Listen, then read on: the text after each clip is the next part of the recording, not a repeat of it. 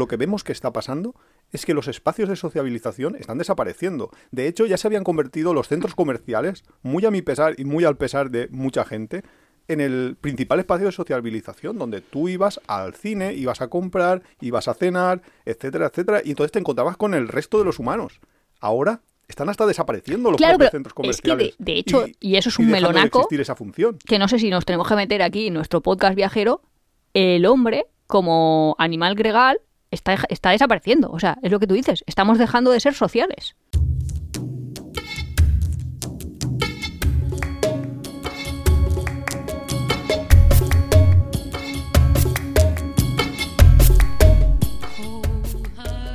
Bienvenidos a Tiempo de Viajes. Este es el capítulo 24 de la tercera temporada. Somos Iván y Nuria y hoy vamos a hablar de... Estamos acabando con el mundo tal y como lo conocemos. Tú, tú, tú, tú. Iba a poner voz de Gloria Serra. No te ha salido. ¿No ha sonido? Sinceramente, no te ha salido. Bueno, cuéntanos, ¿qué- ¿de qué va esto de que el mundo se está homogeneizando? ¿Qué nos está pasando? Cuéntanos por Sí, qué sí. has traído este capítulo. Por qué has traído este Básicamente tema has dado en el clavo. Cuando yo digo estamos acabando con el mundo tal y como lo conocíamos es... No sé si os ha pasado a todos los viajeros que nos estáis ahora escuchando, que vas a un sitio y te da la impresión de que ya lo has visto. De me Eso- cuesta cada vez más encontrar algo, Eso nos pasó en Nueva York. hablo comillas, auténtico. Nos pasó en Nueva York y el modelo Nueva York se está extrapolando a todos los sitios. Porque me pasa en todas las Eh, pero pequeñas en ciudades. Nueva York nos pasó, yo creo, por el tema de las películas, de que habíamos vi- visto tanto Nueva York en las películas, igual que San Francisco, ciudades así que son Toronto. muy cinematográficas, nos hacen que luego cuando llegues al sitio digas, ah, no, sí, claro, eh, giras a la izquierda y ahí empieza ya no sé qué, porque ahí estaba la... Vale, pero eso se podía ser como... Hay lugares que, como los hemos visto mucho, dejan de sorprendernos. Pero no va de eso lo que quieres. No, no es que no vaya de eso. Es que voy a una ciudad, me veo una ciudad que ya me, me estoy recordando la chica esa que decía que bebía mojo en cuatro horas y nosotros nos reíamos de ella. Que de hecho, a ver, es una exageración, no vas a ver mojo en cuatro horas, pero, Pero ya lo afirmaba. pero que, no sé, es que voy a una ciudad y no sé, su casco histórico se me ha convertido en todas las tiendas son iguales. O voy mirando el techo, al techo me refiero al cielo, que me tengo que fijar mucho, o si no, es que veo un H&M, un Zara, un... es que no me sé mucho las marcas, pero son todas exactamente igual, las droguerías, perfumerías, no sé qué, que digo, es que no sé dónde estoy, me da la impresión, o sea, no sé si estoy al lado de mi casa o me he ido de vacaciones y he visto algo diferente. Ya. Y entonces entiendo. es como, ¿por qué, por qué no hay cosas típicas de ese lugar? Yo quiero ver pues las cositas típicas, no sé. Hombre, como que las grandes marcas están ocupando el espacio y ha dejado de tener como el encanto de las ciudades. Claro, yo entiendo en, lo que en poco quieres tiempo. decir. O sea, realmente sí es cierto que cuando vas a una ciudad y esperas encontrarte lo típico de esa ciudad, pues yo que sé, en China esperas encontrar pues sitios como de la antigua China o, de, o en Grecia, de la antigua Grecia, etcétera, etcétera. Es verdad que luego, en, sobre todo en las ciudades, porque eso suele pasar más en, en las ciudades que en el mundo rural, desaparece, hay un punto en el que empieza a difuminarse esa carga antigua o carga histórica del lugar y cultural de ese lugar y empieza a aparecer ya pues lo mismo que tenemos en cualquier ciudad, Sí, las pero mismas tiendas, el Tú has puesto el ejemplo de China y justo China creo que es el contraejemplo, que no está pasando o que tarda No, no, más yo en lo- estar Lo he pasando. puesto el ejemplo de China porque es lo que esperas. En China, pues yo qué sé, yo me acuerdo, como lo contamos ya en este podcast, que llegamos a China y de repente aparecimos, porque nos sonaba el nombre ese de Tiananmen, aparecimos ahí en la plaza de Tiananmen de Pekín y claro, lo que encuentras allí dices, ostras, esto es lo que yo esperaba de China, lo que yo he venido a ver en China. Y es verdad que lo tienes eso y eh, no sé hasta qué punto lo- l- a- sería un contraejemplo lo que tú dices, China o no, porque no sé en este momento actual si China se ha uniformizado junto con el resto de ciudades del mundo o no. No, me gustaría verlo. Hombre, yo de China justo justo que solo lo veo en el En canal de vídeos. Javier Zo y todo eso, como no, o sea, como no me dejan ir, No te dejan ir, ¿eh? pues que dijimos que me denegaron el, el visado Sí. eh, y ahora pues no sé. La cosa que justo China sí que veo como pequeñas tiendecitas, gente allí que hace de forma manual sus galletas, sus helados, sus no sé qué. Tengo curiosidad de cuando vayamos ahora en Semana Santa a Tailandia, ver si todavía se mantiene la esencia o también los centros comerciales lo han invadido todo. Espero que no y que haya pues esa parte auténtica. Que Pero- no me gusta decir auténtica, pero... A mí tampoco me gusta esa expresión, pero sí que tiene una parte de realidad y una parte de mentira dentro de la expresión, porque mucha gente lo utiliza de una manera completamente random, que se dice ahora. No, pero que yo que sé, que este verano fuimos a... No, no me acuerdo. ¿Dónde pasamos la ITV? ¿En Lleida? Sí, ¿En Girona? sí, ¿O una, ciudad de esas. Una ciudad, una de esas ciudades ahí en la frontera con Francia, que ya nos salíamos hacia Francia y dijimos, Yo creo "Hostia, que la Lleida ITV". no, no había ido nunca, nunca. Y dije, pues es que esto es igual que tal y que igual que cual. O sea, es que es igual que todo. Pero vamos, no- a lo mejor ahora me está escuchando alguien de allí y me a decir, no, no es igual porque tiene no sé qué, no sé cuánto. Pues Claro, así, muy en esencia, yo creo que todo igual. Tú lo estás diciendo desde una perspectiva de, de viajes, pero yo creo que esto No, va mucho más allá. Es la, la homogeneización de todo el mundo, de, es la homogeneización en el fondo del patrimonio cultural que tenemos en el mundo. Esto no es propio o solo referente a los viajes, sino que esto va mucho más allá. Esto es toda... Cuando decimos homogeneización de la cultura, significa que se están debilitando completamente los rasgos particulares o individuales de las personas a través de determinados mecanismos y que, sobre todo, los rasgos sociales, los rasgos colectivos, el idioma, ahora todo el mundo habla inglés, eh, no sé, las tradiciones en muchos países se tenían unas tradiciones únicas que se han ido difuminando y aparecen en otras. También las, la identidad, que es una... Claro, pero la- esencia de viajar no es descubrir esas diferencias. Si todo va a ser igual, Sí, sí, sí, sí. es sí. como desplazarme para nada. Si yo no, no, no, no, si no te estoy discutiendo el que no esté pasando, todo lo contrario, te estoy diciendo que está pasando, pero a un nivel superior, no es una cosa propia de los viajes, sino que esto lo, lo encontramos en la sociedad entera y es para muy mal, no es para mal, es para muy mal, porque significa que al final estás perdiendo cultura, porque toda... Claro que yo esperaba ir, yo que sé, al restaurante Casa Pepica y hacerme una paella y que estuviese. No vaya donde vaya a acabar teniendo Restaurantes internacionales. que voy a rollo decirlo y todos tal. sabéis cuáles son todas las cadenas Claro. que están en todos los sitios, pero es que en todos los sitios que han permeado, por ejemplo, y, y mucho más, sí, pero un montón, que dices, pero no hay más, no hay más negocios, o sea, que al principio me llamó un poco la atención, pues lo que digo, que voy a la India y consigo, no sé, jabón del pelo, champú del pelo, H&S y digo, ay, mira qué bien, que está este jabón y te parece como bien o me lavo los dientes con colgate. Pues luego lo piensas y dices, ostras, que aquí hay 15 empresas, porque al final son 15 empresas, que están como por todo el mundo y que no hay más. Claro, Y, pero es- y ha desaparecido todo. pero Es que no es es como súper extrañísimo. Claro, pero eso es lo que Bauman llamaba el omnivorismo cultural, que es la destrucción completa de toda la, la esencia del concepto modernidad y del concepto incluso Estado-nación, cargándose las fronteras, con todo esto que hemos llamado la globalización, cargándose las fronteras de manera que los productos que las empresas nos vendían a nosotros, que éramos el occidente, entre comillas, sobre todo antes a Estados Unidos más, pero también luego incluyeron a Europa, ahora se lo pueden vender a todo el mundo. ¿Por qué? Porque se han cargado esos conceptos de que yo tenía, eh, pues lo que tú dices del champú HS. Yo a lo mejor era un chino que vivía en la China rural. Bueno, no voy a ponerte el ejemplo de China porque sí, a lo mejor Sí, quizás además- es el que más todavía está protegiéndose de, de este ataque cultural.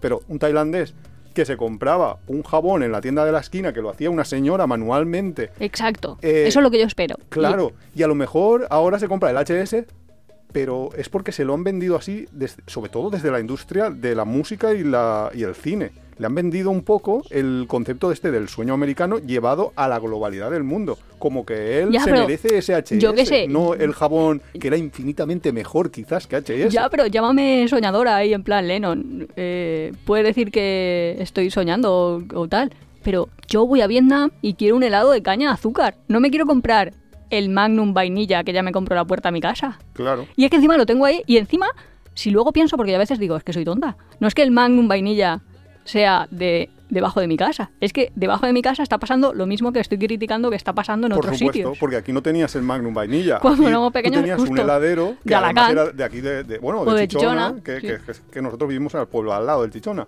Con lo cual, eh, ese pobre hombre al final tiene que comprar Magnum vainilla porque viene la A propia gente es verdad, las- a comprarle el Magnum vainilla porque se lo han anunciado y se lo han puesto No, no sé si se llama 20.000 Magnum vainilla, como sabéis, no, no es mi helado. Yo, yo me quedé en el Colayet. Yo en el frigopié. Somos un poco ochenteros en ese sentido. mirado. Pero no, pero lo que quiero decir es que al final somos un poco los consumidores con la cabeza comida por parte de la industria que les interesa, los que estamos... Disiento, porque yo como consumidor no quiero eso, te lo prometo, que yo, bueno, ahora ya te digo, voy con muchísima curiosidad a Tailandia, pero que yo voy a Vietnam y quiero un helado de coco hecho con coco en una hoja de platanera y Pero que me lo den. somos un caso muy extraño. No, gente- pero yo- La gente es la que está pidiéndole en eh, una Hombre, heladería que- tradicional el Magnum vainilla, que no sé Pero si yo creo que si Vietnam acaba siendo como Torrente, dicho Torrente como cualquier ciudad, no la conozco mucho, pero bueno, como cualquier ciudad dormitorio de cualquier Ah, ciudad. Torrente había pensado en la persona Torrente, No, ¿vale? no. El personaje Torrente, ¿no? Torrente o yo qué sé, o Parla, para los que me estén escuchando en Madrid o el Hospitalet de Barcelona, pues la gente no querrá ir porque irá Ya, para ver esto. ¿Cuántas veces ¿qué has visto le hago tú yo? gente, turistas que han ido a... Turistas, viajeros, ¿eh? Me da igual el concepto porque para mí son lo mismo. Somos. ¿Cuántas veces somos lo mismo? ¿Cuántas veces has visto turistas que van a Vietnam, van a mm, Indonesia y acaban comiendo en un McDonald's? Bueno, pero porque a veces lo necesitas de, vale, a veces necesito volver a mi zona de a mi zona de confort, volver a lo conocido. Perfecto, pero que eso exista no significa que haya una supremacía de eso sobre el resto y que el resto deje de existir, que es el punto que yo quería traer aquí al programa de no es que exista y convivan, es que parece que lo está parasitando, así como muy exagerado y acabando con lo otro. Claro, pero ¿qué se puede hacer? Como viajeros. No, no, yo solo lo traigo de en mi línea de vida. Yo he visto desde que me pareciese súper extraño que hubiesen grandes centros comerciales y que la gente se desplazara para comprar. Es que ¿A es muy raro, ¿eh? Sí, pero, o sea, ahora la gente lo ve normal. O sea, normal por usual. Sí, pero igual, y no quiero esto mucho, pero igual empezamos a volver para atrás. Con esto de la crisis energética, que lo- nos cuesta muchísimo más la gasolina, a lo mejor empezamos a hacer cuentas los humanos y empezamos a decir, Ya, pero es que, "Ostras, que no nos interesa Vale. el irme a un centro comercial, que a lo mejor la tienda de barrio era una mejor opción para mí. pero es que como ya no vivo en el barrio, porque las personas han sido desplazadas de sus propios espacios, por lo que te digo, porque los todos iguales son los que han ocupado ese espacio. Que son Airbnb, en el fondo. Bueno, Los- en este caso es Airbnb, empresas, pero son todos los los- bajos comerciales de los centros de las ciudades, todos, es que todos. O sea, es que, no sé, yo a lo mejor, llámame rara, pero yo tenía una libreta de pequeña desde los siete años en la que iba anotando todas las pecas que me iban saliendo en mi cuerpo. Mm, ¿Por qué? Mm, Nuriadas varias, no lo sé. Porque me daba cuenta de no tenemos manchas y nos van apareciendo.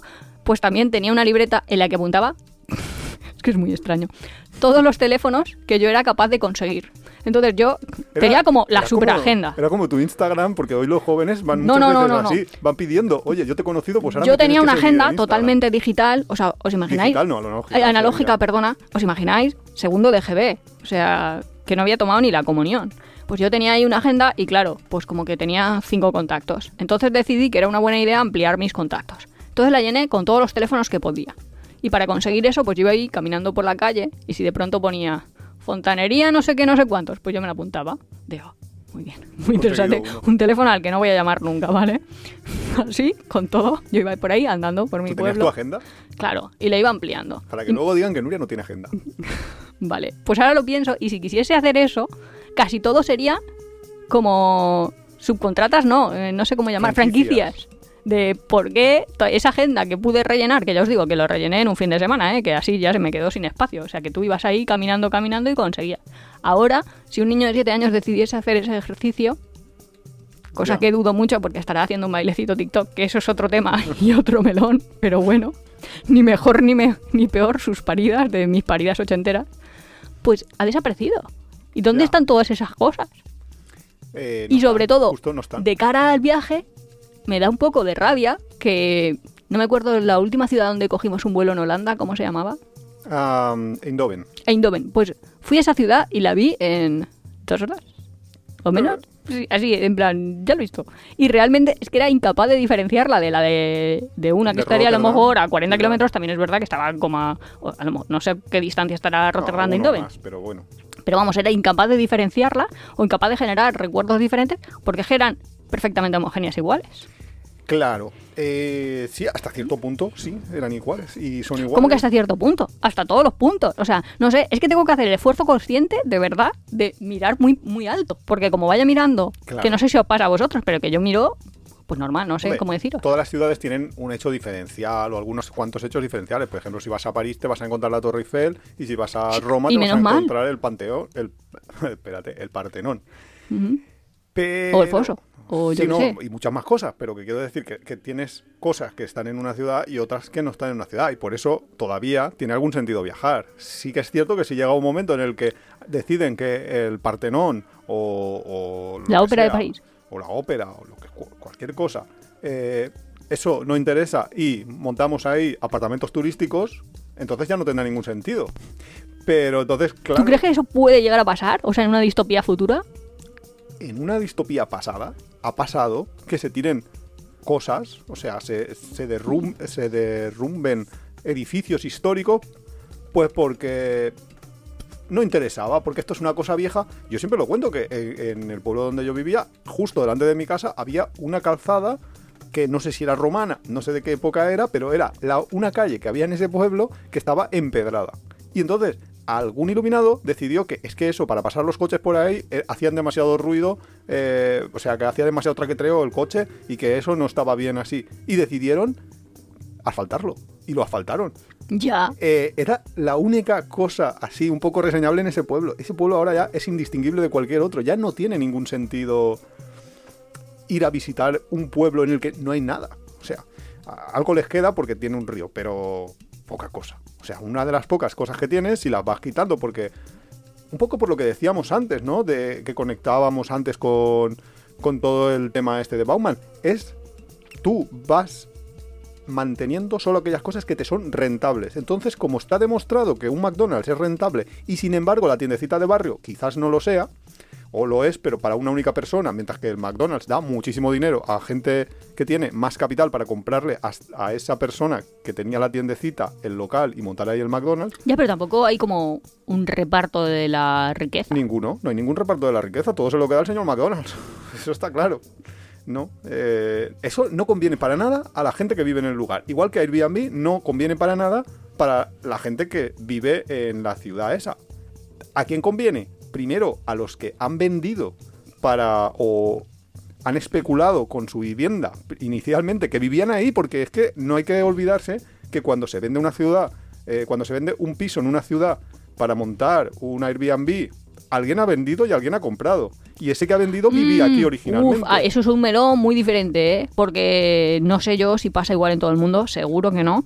Pero yo soy, o sea, yo soy de Valencia y lo que hacen es degradan barrios enteros llevando prostitución bueno, o gitanos o todos los droga, sitios. así, de en plan los desplazamos. La gente está hartísima, o sea que tampoco se puede culpabilizar a la gente que vivía ahí y decide vender. Y ahora los centros de las ciudades Claro. se convierten en barrio hipster y aparece todo esto. No, yo no discuto el mecanismo por el cual se, se hagan las Ya, cosas. pero como tú estás Yo lo diciendo, se está es- enriqueciendo la gente. Digo, uff, no, sé hasta yo- qué punto se enriquece Yo cuando lo primero que vende. he dicho es que no, que esto no beneficia para nadie a la gente, para nada a la gente que vive en ese sitio. Otra cosa es que haya habido unos primeros, unos vendedores iniciales que son los que han iniciado todo y a esos les ha venido pues, bastante bien, porque han vendido rápido, han y bien, pero los que se quieren quedar a vivir en la ciudad, esos están jodidos, porque si te montan eh, un, o sea, si tu ciudad es bastante turística y te empiezan a montar ahí casas turi- alquileres turísticos, pues lo siento, pero los alquileres normales se van a subir a las nubes. Y todo esto, eh, hay maneras de controlarlo, pero también podemos dejar libremente al mercado que marque sus reglas. Y Yo, yo lo que estaba diciendo es, yo creo que lo hacen como por el bien del turismo y ahora se han pasado de frenada, si se me permite la expresión. ¿Qué es el bien del turismo? Mm, No sé, como que ellos lo hacen de, sí, sí, es que así viene más gente, se mueve la economía, bla, bla, bla, bla, los típicos argumentos que ellos dan. Pero es que ahora yo creo que ni, ni siquiera. Porque están, no sé si está empezando a pasar, porque yo tengo ahí como el sesgo de que siempre tiendo a pensar que la gente ve el mundo como yo veo el mundo. Que, pues, totalmente discutible. Pero que, Bastante discutible, sí. Sí, o sea que. Pero que la gente pensará, pues vaya, me he venido aquí a pasar el fin de semana o a pasar tres días o a pasar tal y, Y es que es que exactamente igual que todo. Claro, pero entonces, eh, justo lo que pasa es, a lo mejor lo que tú dices, pasarse de frenada, es eso, es, si tú liberalizas demasiado de manera que permites que todo el monte sea orégano, que todos los pisos de una ciudad se puedan montar al- alquileres turísticos, etcétera, etcétera, estás, y luego también en, en el tema de los locales, que todos los locales acaben siendo pues locales Multinacionales para- o como llamaremos, franquicias. Sí. Pues al final lo que estás es homogeneizando tanto que a lo mejor la gente empieza a decir, ¿para qué? ¿Para qué voy a ir? Entonces, lo que has ganado por un sitio lo pierdes por el otro. Y solo la gente que en el medio ha Claro. estado haciendo negocio es la única que se ha beneficiado de todo esto. Claro, pero también están creciendo generaciones enteras de personas que se creen que eso es su ciudad. Que se creen, ¿no? Que es su ciudad. Es bueno, En claro, no es que, que se crean que es su ciudad, es que realmente es su ciudad. Claro. Ya, pero así como pequeñas, medianas ciudades, como puede ser Elche o como puede ser Valencia o como puede ser Alicante, dentro de las que tenemos por aquí, los niños que tienen ahora 12 años es que se van a creer, o sea, su agendita esta que contaba yo, es que su agendita solo pueden ser Zara, Mangos, H&M, Primor, bla, bla, bla, bla, bla, bla. No sé, es que... De verdad, que si yo me pongo a recordar tiendas caminando por la calle de Colón o me pongo a recordar tiendas caminando por Maisonave, es que me salen las mismas. Sí. Son en dos ciudades diferentes eh, el mismo recorrido, que para mí que las ponen a la misma distancia casi una de otra, con la misma forma, la misma música, el mismo escaparate, que dices, Dios mío, es eso, me, me da la impresión de que estoy viviendo en una distopía, que esto está sacado de un libro en el que los personajes eran totalmente como exagerados Vale, pero y de pronto han vivido. No sé. Pero eso es el hecho, lo hemos constatado. Vale, existe, es la, las Claro, ciudades pero se yo, han aún- de yo o la de- gente de mi generación aún puede pensar, vaya, sí que ha cambiado esto, vaya, qué mal, todo igual. Pero es que el resto de gente que, crece con que eso Todas las ciudades son iguales. pensará, ah, pues sí, son iguales. Ah, pues, pues no hace falta viajar, si total, va a ser lo mismo que voy a ver en otro sitio. ¿Para qué me voy a ir? Entonces solo van a la fase, la cara B. ¿Qué es? Ir a las ciudades como si fueran espectáculos. O sea, voy a Madrid a ver El Rey León. O voy a ver tal teatro. ¿Sabes? Directamente nos movemos como por espectáculos. En vez de como para vivir la ciudad y saber cómo es allí la vida, cómo se desarrolla, qué diferencias hay de un sitio a otro. Entonces ya es hacer de todo el planeta Tierra, en super exageración, un Disneyland. De aquí me monto no sé dónde, aquí me monto no sé qué, aquí que me hagan el bailecito. Eso es un poco la cultura del check que decimos a veces nosotros, que es vas a una ciudad y haces check en 14 cosas que tienes en tu lista y que ya son está. las actividades. Pero ¿qué que hace puede todo el hacer mundo. un viajero? Yo, mi pregunta Ah, ¿qué es, puedes hacer? Claro, ¿qué puede hacer? Primero, si lo puedes cambiar Mm. para cambiarlo, ¿y qué puedes hacer cuando pues ya estás así? Ya, ya has Ah, no, no, no, no, no, eso sería demasiado pretencioso por mi parte al traer el capítulo. Simplemente estaba reflexionando de, ostras, ¿no os estáis percatando que vamos a las ciudades y son todas iguales? Y ciudades que a lo mejor eran asiáticas o otro tipo de ciudades en las que esto no te lo esperabas, también se están contagiando. Eso era. Ahora, ¿qué podemos hacer? Pues no lo sé. Ya es como entrar en intentar cambiar la rueda del consumismo, bla, bla, bla, bla. Hombre, Mm, Pequeñas sí que- acciones individuales poco puedes hacer Yo sí que tampoco. tengo ideas. Porque luego es verdad que yo soy la primera que aquí mucho hablo, mucho hablo, pero luego me voy a Tokio y lo que me encanta es estar en el centro. Quiero decir, y sé que cuatro barrios quiero estar y son a los que voy.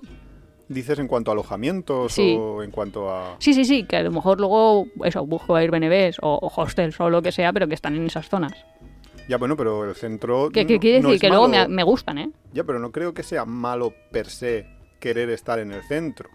Yo creo que lo que es un poco perverso es quizás el aceptar como que todo el mundo ya es homogéneo y irte pues a los sitios que conoces, entre comillas. Quiero decir, ¿Cómo, cómo? yo siempre lo digo, eh, eh, yo tengo un ejemplo de la gente que en Bali va a un restaurante español o a un italiano porque es lo que conoce, pero en Alicante dice, yo me voy a un, a un balinés. Ah, sí, sí, eso ya me, me Eso- explota la cabeza. Eso, ese es... Que de hecho estás con ellos y te dicen, vamos a un balidines que no sé qué, no sé cuántos, y tú dices, ostras, que me va a costar 40 euros el menú, porque los sitios hipster al final en España se suben un poco la parra, cuando hemos estado en Bali y estabas ahí que fuéramos a una pizzería. Chico, si hay pizzerías súper buenas aquí, no sé. Claro. Entonces, eh, ese, eso es lo primero que debería la gente un poco mm, reflexionar sobre ello, de por qué te vas a ir. Ya, al ¿por qué lo haces al revés?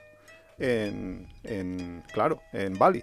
No tiene ningún sentido. Eso, pues, eso por primera. Pero por segunda, lo que puedes hacer, solo lo puedes hacer localmente. Quiero decir, tú no puedes pretender cambiar, eh, por ejemplo, Bali. Tú puedes pretender cambiar tu ciudad. ¿Y eso cómo se consigue? Votando. Fin. Ya está. Infórmate de quiénes son los partidos o los. Ya hemos llegado ahí, la única opción votar. Es que es la única opción. Es que, ¿cómo, ¿qué puedes hacer tú? ¿Boicotear el McDonald's de.? No, no, de si yo no lo quiero ni siquiera boicotear. No tiene ningún O sea, sentido. Al revés, yo me aprovecho cuando me da la gana y voy y consumo lo que quiero. Pero no sé, me da la impresión esa de, vaya, se me está todo igualando, no quiero que pase. Ya, pero eso es lamentarse y no hacer nada, eso tampoco. Y luego está la fase B. ¿Qué haces cuando ya ha pasado? Ya, pero es que tú imagínate que yo ahora digo, yo qué sé, me pasa cualquier problema. Necesito X, me da igual. Mm, un gorro para natación, porque estoy en mitad de un sitio, bla, bla. Vale, vamos a hacer el ejercicio mental. Todos vamos a pensar dónde podemos ir para comprar un gorro para natación. Se acaba el ejercicio mental.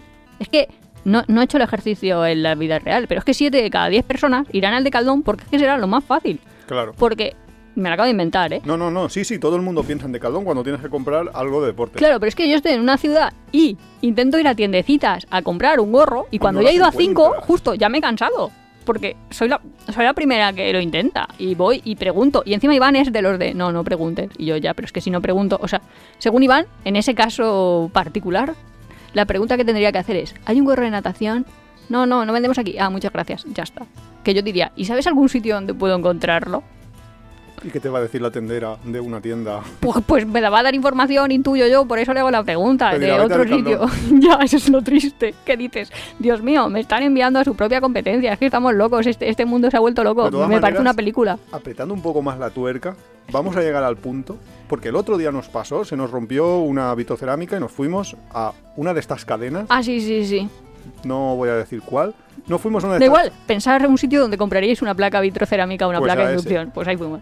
Pues nos fuimos y, y nos fuimos a buscarla pensando, pues... ¿Sabes por qué? De hecho, habíamos mirado en su página web y dijimos, ostras, tienen un montón de modelos, vamos allí y elegimos mm, eh, una que nos gustó en, en el esto. Pues no había manera de comprarla. Ah, sí, En y el decían, sitio, cómprala no. en la web. Nos tuvimos, claro, nos enviaban a comprarla online. Y les dijimos, eh, vale, pero Es que entonces, ¿qué sentido verdad. tiene que tú tengas una tienda abierta al público sin producto?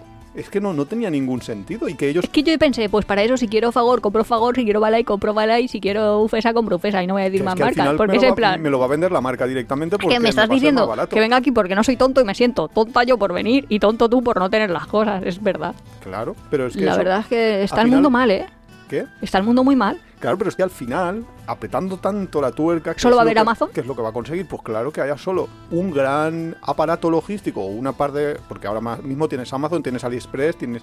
Pero al final que todo se canalice a través de ellos y que, y que la propia tienda que antes tenía un sentido el ir a comprar al centro comercial, que te ibas lejos, ahora entre que la gasolina es cara, que no tienen el producto y que eh, Está online paseando es para muy nada. cómodo Hmm. y por 7 o 8 euros te lo traen a tu casa, pues lo que va a pasar es que van a desaparecer también las tiendas físicas. Es que al final no tiene mucho sentido. Igual con la comida. Ahora mismo ya Eh, sí. existen tiendas, ya existen, eh, no tiendas, sino una cosa que le llaman cocinas fantasma, que es que no existe un local. un restaurante un al que tú restaurante. compres por Uber Eats o por lo que sea. No, directamente haces un pedido y ese sitio que no, no sabes ni, ni dónde está, que es, es una cocina en un bajo probablemente, pero que no, no, tiene, si no está abierto al público. Hmm. Pues van y te lo traen vía Uber Eats o vía Globo.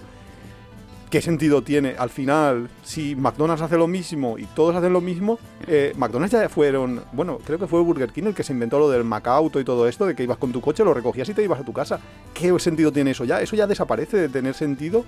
Incluso muchos McDonald's que Ya, pero es que estamos involucionando como especie, ¿no? Porque yo entiendo que antes la gente iba a un Starbucks porque le daba como sensación de estatus de es que estoy aquí en el café, pero estoy con la wifi, estoy Da aquí igual, tranquilo, ahora el tal. Starbucks Ahora te lo supermercado. justo. Que no, y en el propio Starbucks, pero que te lo llevas. y te que lo llevas, claro. no sé en Estado, no, o sea, no sé en España cuánto cuesta un café de Starbucks, pero en Los Ángeles, bueno, la gente que yo sigo, Nuria YouTube, cuesta 16 dólares. ¿Qué dices? Ostras, ¿16 dólares?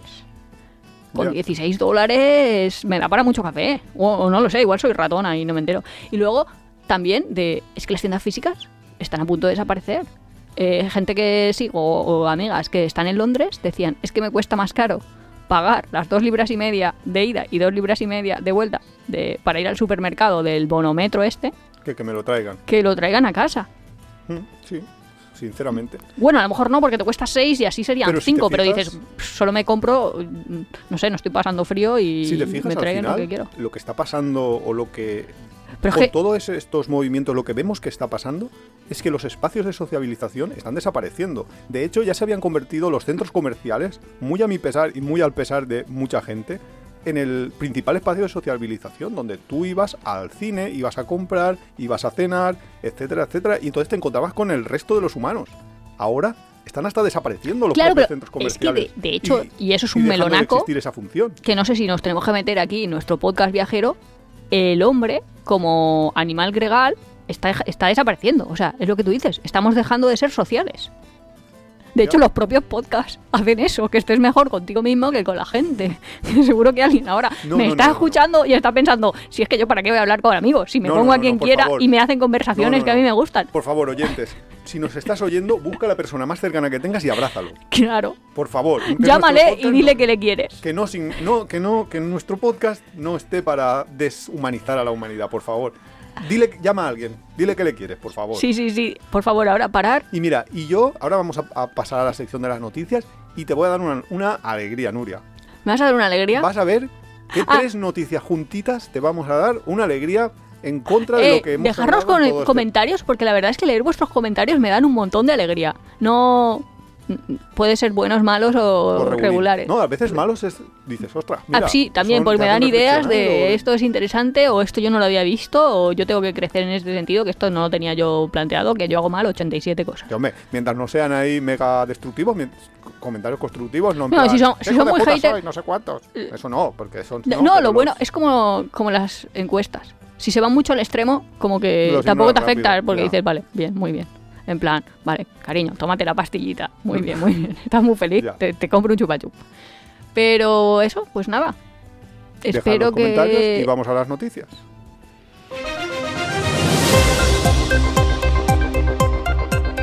Las noticias viajeras. Se dejan un bebé en el check-in cuando les dicen que tienen que pagar un pasajero extra. Esto ha pasado con una con un vuelo de Me estoy riendo. Es que, es que yo soy la típica que me dejo cosas en el check-in si me dicen que tengo que pagar extra. En plan, ah, pues quédatelo. Bueno, pero no era tan así. La, la noticia luego cuando la lees dices, a ver, no, es, fueron unos pasajeros que llegaron con su bebé corriendo a la terminal porque estaban haciendo ya tarde, ya eran los últimos que embarcaban. Y en, cuando llegaron, la mujer de, de Ryanair les dijo, eh, no habéis comprado un pasaje para el bebé, pero puede ir en brazos y solo tenéis que pagar 25 libras. Y aquellos, ah, sí, sí, sí, sí, todo con las prisas. Eh, dijeron, eh, y esto, el carro también tenéis que pagarlo si lo queréis entrar. Y dijeron, no, el carro da igual. Y entonces pagaron las 25 libras del bebé, pero se fueron corriendo a- para coger el vuelo, se subieron Sí, al avión y se olvidaron del carro, que, no lo habían pagado, y dijeron, guau. Y se dejaron al bebé. La, la buena noticia es que el bebé ya está con los padres, que no ha pasado nada, solo fue un susto. Pero se habían dejado al bebé y, y- ¿Y la compañía les hizo pagar extra por el carrito o qué? No, por el bebé que lo tuvieron que embarcar en bodega y Con los perros. perretes. No, pero les hizo pagar por. No, no, les hizo pagar por el bebé y luego tuvieron que ir y volver.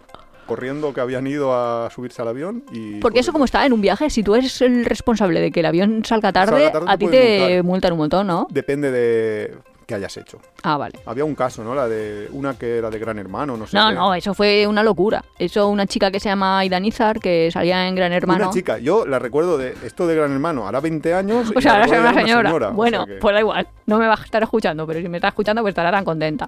Pues esta chica, te iba a decir, no sé si tenía un trastorno de personalidad o no nos vamos a poner aquí a diagnosticar, pero Algo. Como dirían los ingleses, ahí habían luces, pero nadie en casa. Digamos que le gustaba Que- ser protagonista. Sí. En general, ¿no? Pues básicamente, la chica en las tiendas de aeropuerto mm, cogió una colonia de estas de mostrar de, de probadores de estas y se la metió en su bolso. Ujú. Que yo creo que todo el mundo le ha entrado ganas de hacer eso. A mí me han entrado ganas de hacer eso 80 veces. Lo que pasa es que no lo haces porque no lo puedes hacer. Pero en verdad dices, estas colonias que las tienen aquí, qué colonia más buena, madre mía. Pues esta chica dio un paso más y se la metió en su bolso. Ella igual pensó que era para probar en su casa. Y Claro, la de, de probadores.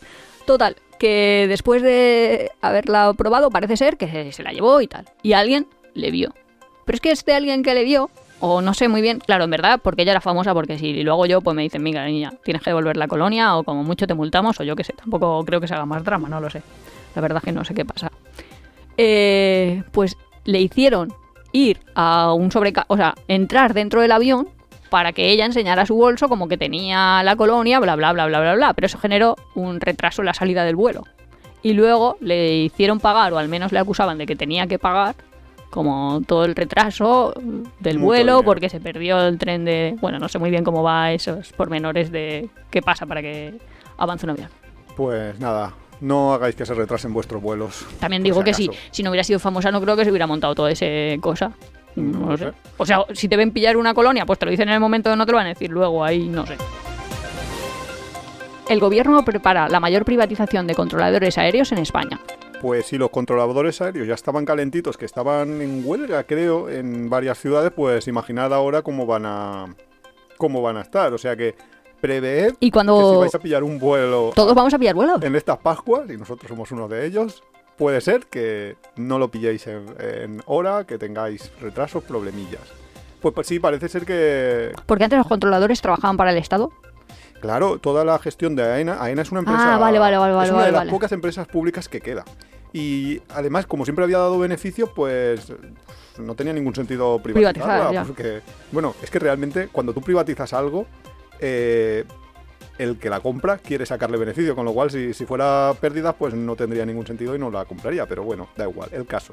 Que AENA es una de las compañías eh, públicas que quedaba y quieren privatizarla y eso significa que todos los trabajadores de AENA, entre ellos los controladores aéreos, se van al sector privado.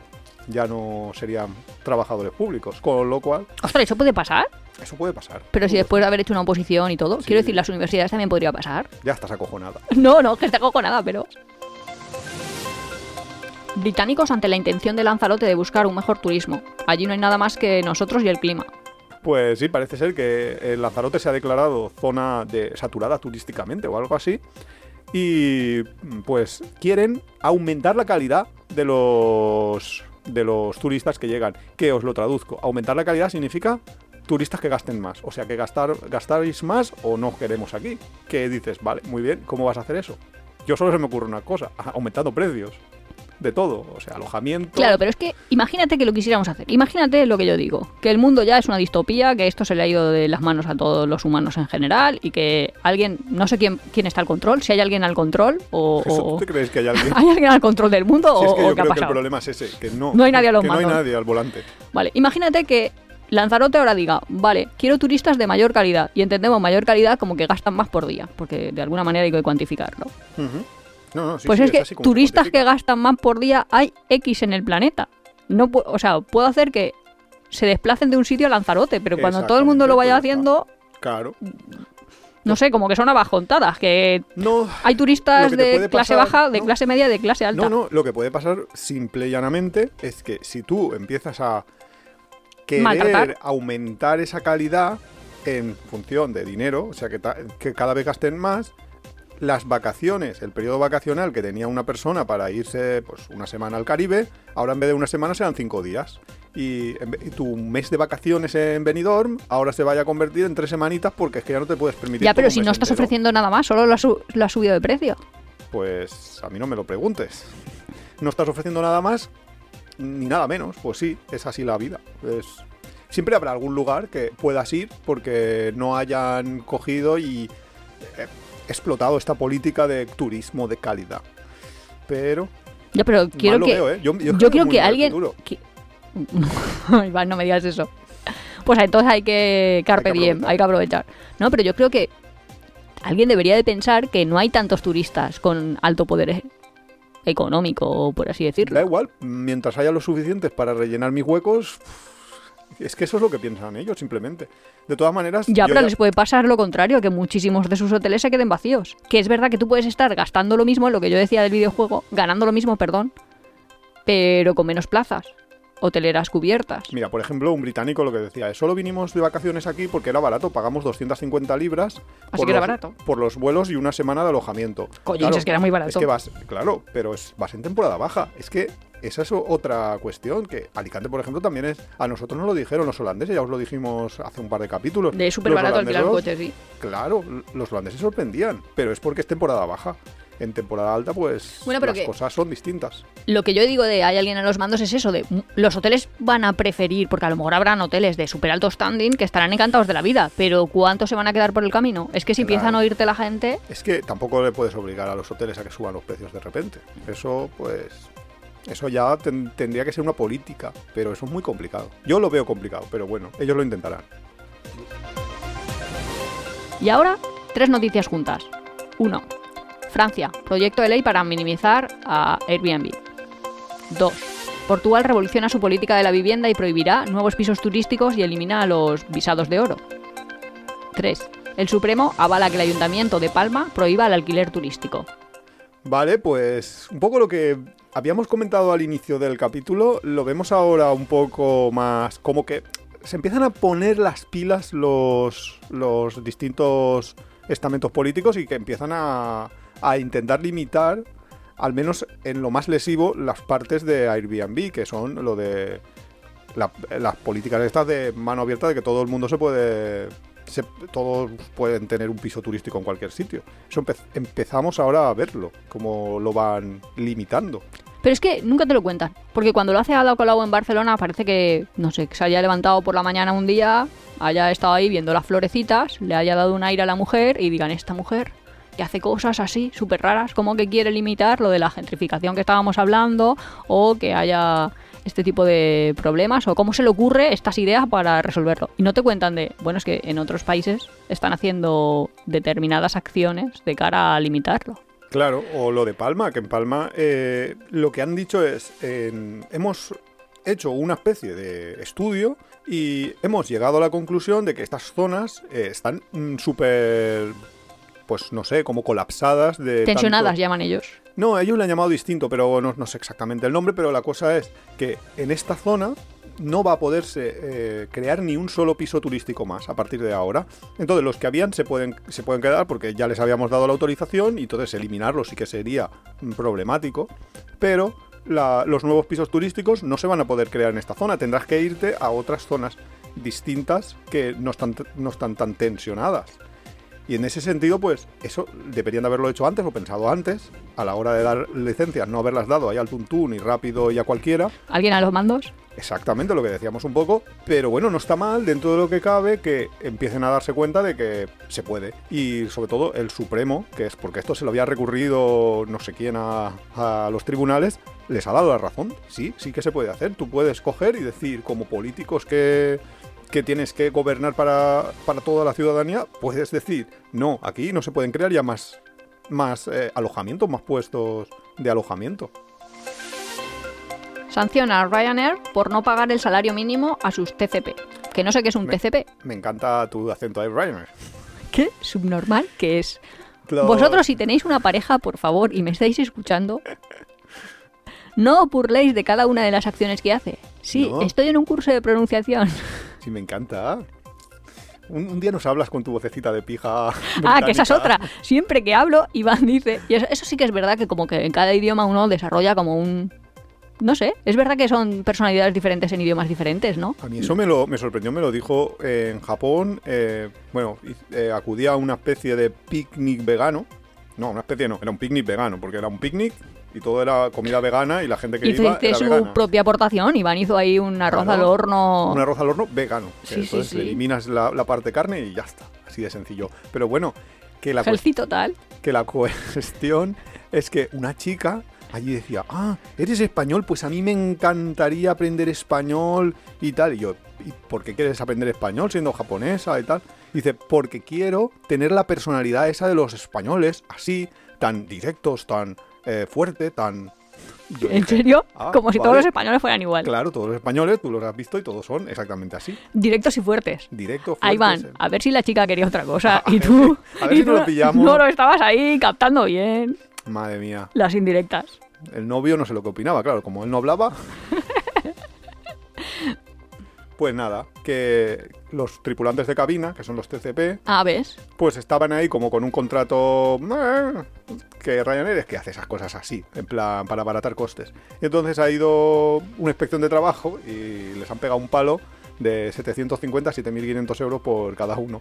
Imaginad el número que son. O sea que bien. Y le- ahora han tenido que pagar. Ryanair, sí. Claro, pero es que eso luego. Es que las noticias siempre hay que leerlas encadenadas. Luego hace que las nuevas rutas que está generando la compañía sean súper caras. Porque yo estaba tan contenta que me han abierto nuevas rutas aquí en Alicante, que estoy yo aquí muy pesadita con todas las nuevas rutas que me están abriendo. Y claro, me salen billetes súper carísimos. Bueno, pero me parece muy bien que les paguen bien a los trabajadores, con lo cual, pues, ¿qué, qué vas a hacer? O sea, si... Pero lo pueden hacer bien a la primera, así no les multan y así no hacen que yo tenga que pagar más. Ah, bueno, pero eso ya Eso es la política de Ryanair y, y del loco del Ryan. Eso ya, Pero bueno, al final a pagarlo, poca ropa. Nuria, que no se puede ir a Belfast. ¿Qué me cuesta? ¿Cuánto era el mínimo? 176 por trayecto, Pues me parece una locura. en una nueva ruta, ¿eh? que normalmente te ponen un precio ahí barato. El ambicioso plan de Renfe con Avio, abro comillas, llegará a todas partes. Avio no Aplo, que es una nueva especie de competencia que les quiere hacer a Wigo y a todas las mm, todas las eh, empresitas estas, porque ahora como han liber- liberalizado el poder ir en tren rápido, eh, pues hay un montón y tenéis eh, un montón de plazas que ahora es un mo- buenísimo momento para, para empezar a viajar por tierra en trenes de alta velocidad. Claro, pero cuando dice llegará a todas partes, no van a hacer nuevas rutas. Quiero decir, Sí, sí, las vías son las vías que son, ¿no? Sí, pero la especie esta de, de competencia que le han hecho a, a las compañías. mm, porque ellos- Re- Renfe, su nombre, quiere ahí mantenerlo. Es igual que Iberia, que todas las compañías así de bandera se quieren ahí mantener. De yo soy. eh, Renfe. Sí, para la gente con dinero, con una imagen como el Starbucks. Y luego ha hecho el hablo este para un poco para los pobres. El low cost, la versión low cost. Entonces, que está, va a competir pues con los que hemos dicho, con, con Irio, con, con Wigo, todos los, los otros operadores. Y lo que creo que entiendo que la noticia dice es que todas las rutas que tiene Renfe de alta velocidad se van a poder viajar también con el hablo, con la versión low cost que eso también es buena noticia porque ahora mismo hay una competencia bastante brutal que luego ya veremos lo que dura, pero mientras dure aprovecharla. Por 7-8 euros vas un Valencia a Madrid y eso está muy, muy, muy bien. Pero va seguro. Hombre, no sé si seguro o si esos trenes los hablan como los de Ohio. No, quiero decir que luego vas a comprar y te dicen, no, este día no, porque no sé qué. No, No, este día no, porque no sé determinados cuánto, días, Este día no, obviamente. este día a tal hora, este no sé qué, que dices, Sí, vale, eso- me estoy gastando 71 y Iván me había dicho que costaba 7. No, no. Veo una pequeña diferencia. Evidentemente, como las compañías low cost de vuelos, exactamente igual. Determinadas fechas, si tiene flexibilidad, probablemente los peores horarios. Y luego parece un chiste, pero es verdad que si no fuera para llorar sería muy de risa. Han calculado bien y los trenes caben por los túneles Eh, o no, son lo, de no lo sé, no lo sé. No sé si pasan por Cantabria o cómo va la cosa. Pues es que no sé si lo sabéis, que lo hemos dicho así rápido, pero básicamente lo que Iván, unos trenes en Cantabria se los han dado a, a otra compañía para que los haga o no sé. Total, Sí, sí, han hecho- que es más grande el tren que el túnel. Sí, Y no, no cabe. no cabes, porque si es más grande el tren que el túnel, no, No, no no cabes, caber. claro, claro. Eso, Eso pasa con muchas cosas en la vida. Pero mucho mejor eso que lo de Ohio, porque, bueno, no sé, porque en la noticia no se está hablando mucho de- del desastre que han montado en Ohio, que se está llamando ya por los expertos el Chernóbil de la química. Que Ah, sí, sí, ha habido sí. un accidente brutal en Ohio con un tren, pero es que buscad un vídeo de cómo están las vías en Ohio. Es que no os lo puedo describir, es tan alucinante. Los trenes pasaban por esas vías a, a velocidad súper lenta, en plan a 5 por hora, porque era imposible. Es que tú ves esas vías y dices, no, eso no, no es una cosa real. Eh, eso tiene que ser un fake o algo. Es alucinante. Y claro, al final ha tenido que pasar una desgracia. Madre mía. Y lo peor es que, como noticias, luego te dicen las que quieren 80 veces y no te dicen otras. Para eso estamos nosotros, para daros las noticias viajeras. Así estamos. Vídeo.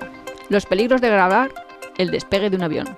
Pues es un vídeo que has parecido, buscadlo también, es muy interesante y hay muchos sitios, a mí también me mola, ¿eh? yo lo he hecho, de donde puedes ir a grabar eh, los aviones cuando aterrizan o cuando despegan y hay, de hecho hay como una especie de... Cerca no- de los aeropuertos, te refieres. Claro, cerca de los aeropuertos donde pues tú llegas hasta a ver el avión bastante grande por- porque está ya aterrizando, despegando y te pasa por encima de la cabeza.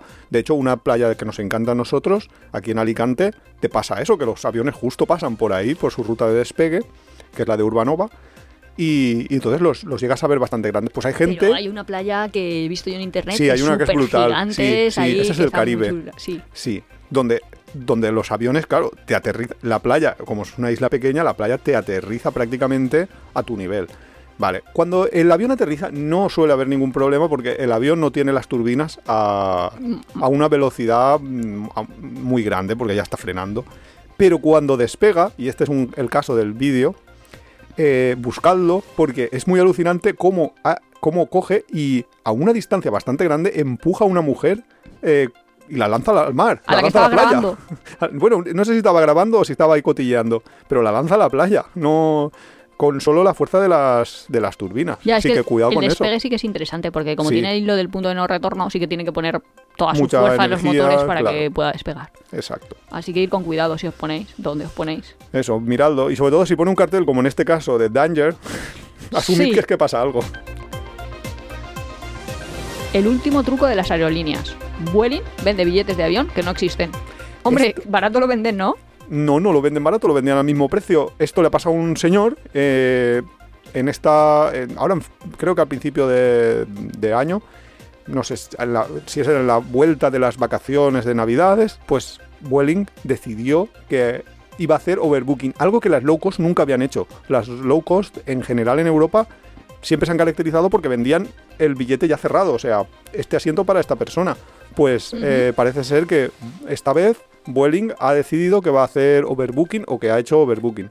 Y a este señor lo han dejado en tierra y ha montado una bastante grande porque, claro, tú no te lo esperas, tú no esperas Claro. el día que vas a volver lo a, tu tienes un casa. enlace o lo que sea. No, es que luego, claro, te justo. pagan ahí tu billete o te mandan en el siguiente vuelo, pero eso no te sirve de nada. Bueno, te, pues, No te te sirve si, tienes mucha. como de, O sea, si, si tienes igual, si mucho tienes tiempo, si tienes. Exactos, pero si estás.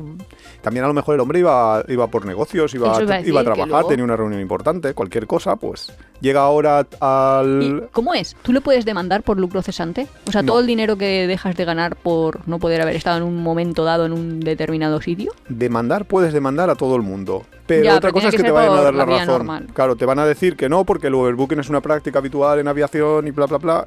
Y no te van a dar nada. Madre mía, meternos con las aerolíneas ya. Australia retira la visa de un español que ingresó al país con jamón, chorizo, caña de lomo y queso. Pues madre mía, si es que era lo normal. Eh, no, eh, no, no- no era lo normal. Porque la noticia es más profunda que todo. que, que el titular. Entrar con todo eso no se podía nunca. Porque tú no puedes entrar con ese tipo de productos y tal. Pero es que Australia acaba de. Y, y este es el joven con el que van a ejemplarizar. Acaba Ah, de cambiar su ley.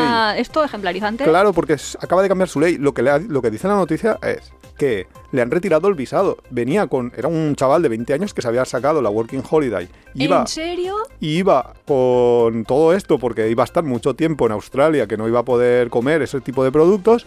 Y ahora Australia tiene una política más férrea de entrada de alimentos a partir de lo del COVID y todo esto. Y le, le- primero le han quitado la Working Holiday, con lo cual se tiene que volver a su país. Y seguro el- que le han quitado el chorizo y el queso y el lomo y el todo, todo. todo. Y además 3.300 dólares de multa. 3.300 australianos. Australiano que son 2.100 euros. De... Ostras, dos- 2.000 euros de multa. 2.000 Pero- más. Y ahora te tienes que comprar un pasaje de vuelta a casa. Es que son muchas cositas. Es que le habrá salido por y de 5.000 euros la broma. Te va diciendo, pues 5.000. Ujú, Sí, sí. Y aparte perder la Working, working holiday, holiday. Y si tenías cualquier cosa contratada, buah, le, ha- le ha debido doler. La verdad es que sí. ¿Y cómo es la ley australiana? Ahora no nos permite llevar ahí un, un espatec, un fuet ahí. Eh, la nueva ley, pues antes tampoco te lo permitía. Lo que pasa es que ahora eh, han dicho que van a hacer más controles y sobre todo van a ser más grandes las multas. A partir de ahora, eh, antes no se multaba con dinero, ahora si llevas ese tipo de productos en la entrada ya tienes Eso nos multa que económica. informar muy bien, ¿eh? A los viajeros No, lo que tienes nos que hacer es no llevar comida entre sí, fronteras. esto lo dice ahora porque vamos de vacaciones. Yo me acuerdo cuando estábamos en la Vuelta al Mundo, que no me acuerdo dónde quedamos, eh, era Semana Santa, Iván ya directamente no decía, ¿cuándo vienes? Ya decía, ¿vas a traer longaniza de Pascua? Hombre, porque la que te arriesgabas eras tú, no yo. Madre mía. Así que... No, pero sí que me ha gustado esta noticia viajera ahí como de utilidad. Sí, esta Para, es de para utilidad del día a día, de mañana. ¿Qué es lo que puedo hacer? Islandia, paro de hoteles y sin gasolina para coches. Pues parece ser que ha habido una huelga de los empleados de, de todos los hoteles en Islandia, que tampoco es que sean muchos, Pues porque iba Islandia es pequeñísima y hay muy pocos hoteles y muy poco esto, pero pues eso. Y aparte, las gasolinas se han quedado sin combustible, con lo cual el... A cero. Imagínate que estás ahí y no puedes devolver la autocaravana. Justo es lo que ese es el problema que todos los turistas que estaban allí, porque los locales más o menos, como casi todos viven en Reykjavik, pues no suele haber mucho problema porque estás en una gran ciudad. Pero todos los turistas que estaban por ahí a medias llegaban a las gasolineras, se encontraban con que los surtidores no tenían nada Y decía, pues voy a otra gasolinera. y, y al final te quedabas sin gasolina y dando vueltas. Y, y a ver, y claro, y tú tienes un vuelo también que coger, tienes que devolver la autocaravana o tienes que o vas a un hotel y en el hotel no hay nadie. O sea, es que de- ha Madre debido mía, de ser sí, es caótico. Sí, un caos total y parece ser que esto va a continuar durante un tiempo que, o sea que pff, yo me lo pensaría antes de elegir en Pascua Islandia. Así Hombre, de aquí a Pascua, otra, que no lo estamos sé, en febrero. pues no lo sé, no lo sé porque la huelga no parece ser que tenga final y el problema de los combustibles lo vamos a arrastrar hasta que encuentren. Iván súper optimista, luego dice de mí. Madre Bueno. mía, la gente querrá ir a Islandia. Yo solo doy la información de utilidad. Cada uno luego uf, que elija qué hacer con ella. Bueno, pues nada, hasta, la aquí- próxima. Hasta aquí todo. Eh, la semana que viene tenéis otro nuevo capítulo de Tiempo de Viajes. Hasta la próxima. Hasta luego.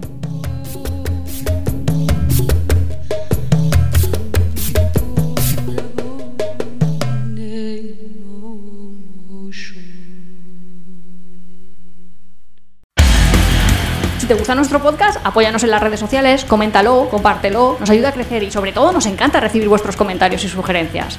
No olvides suscribirte en las principales plataformas de podcast para recibir cada semana tu capítulo de tiempo de viaje. Estamos en Google Podcast, Evox, Spotify, Radio Viajera. Nos encontramos en apeadero.es y en Twitter e Instagram como Apeadero Viajero, todo junto, Apeadero Viajero. También estamos en Facebook.